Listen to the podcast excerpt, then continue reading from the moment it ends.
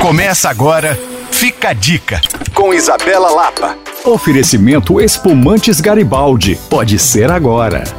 O pistache é um daqueles sabores que eu amo e que está cada vez conquistando mais e mais espaço no paladar e nos cardápios mineiros. Aqui em Belo Horizonte já temos vários lugares utilizando o pistache, não apenas nas sobremesas, mas também nos pratos principais.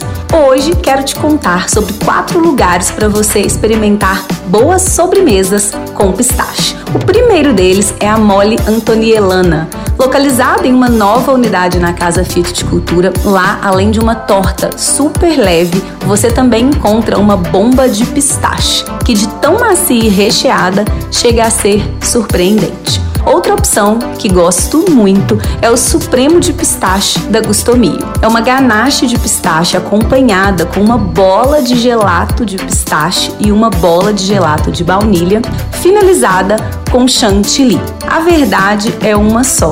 É leve e surpreendente da maneira que você só vai conseguir entender experimentando. Também é uma excelente opção o boucher de pistache da espetacular doceria, uma massa de pistache com chocolate meio amargo que combina muito bem para suas pausas durante a tarde. E se quiser conhecer o occhio de pistache, um biscoitinho bem crocante com uma receita tipicamente italiana e recheada de pistache, você pode passar no West Empório. Conheça esses lugares, aprecie esses sabores e, claro, viva BH. Para saber mais, você pode me procurar no Coisas de Mineiro e para rever essa e outras dicas, basta acessar alvoradafm.com.br barra podcasts. Sou Isabela Lapa para Alvorada FM.